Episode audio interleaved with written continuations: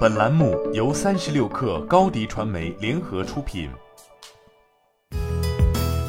本文来自微信公众号“三亿生活”。不久前，素有 “APP 工厂”之称的字节跳动密集地推出了冰壳小说、新草小说等多款付费阅读 APP。对曾经的免费阅文旗手，俨然也开始探索付费的道路了。但对于字节跳动这样的巨头来说，选择的自然是免费和付费全都要。日前，据相关媒体报道显示，抖音已开始在平板端 APP 的首页内测试名为“小说”的频道。抖音的小说频道将由我的书架、排行榜和独家精选组成，而其中内容则来源于字节跳动在网文领域的头牌番茄小说。考虑到在十一月二号字节跳动方面公布的组织架构调整中，番茄小说与今日头条、西瓜视频、搜索、百科等业务一起合并入抖音。所以，如今抖音上线小说频道内容由番茄小说提供，似乎与此前今日头条上的直播内容由抖音提供一样，都是字节跳动整合力量打造大抖音战略的一部分。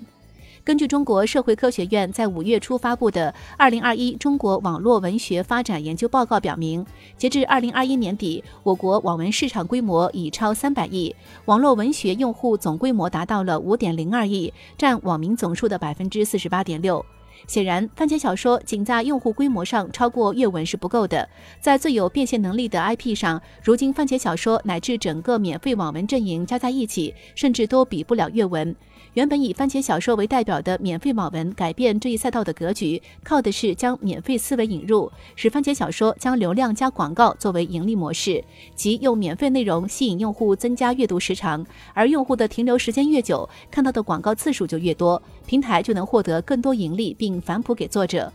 归根结底，在买量成本高企的当下，抖音本身庞大的用户规模就是一笔巨大的财富。直接在抖音上线网文内容，远比在抖音里投放广告转化用户更加划算。不到一亿 MAU 的番茄小说与拥有七亿 MAU 的抖音，无一上线是完全不同的。所以，同样的网文内容，在番茄小说和抖音上能够迸发的影响力，自然也会不同。所以，抖音上线小说频道，或许就是单纯在免费阅读几乎已经达到顶点后，通过引入抖音的流量，期望塑造出属于字节跳动的原创网文 IP。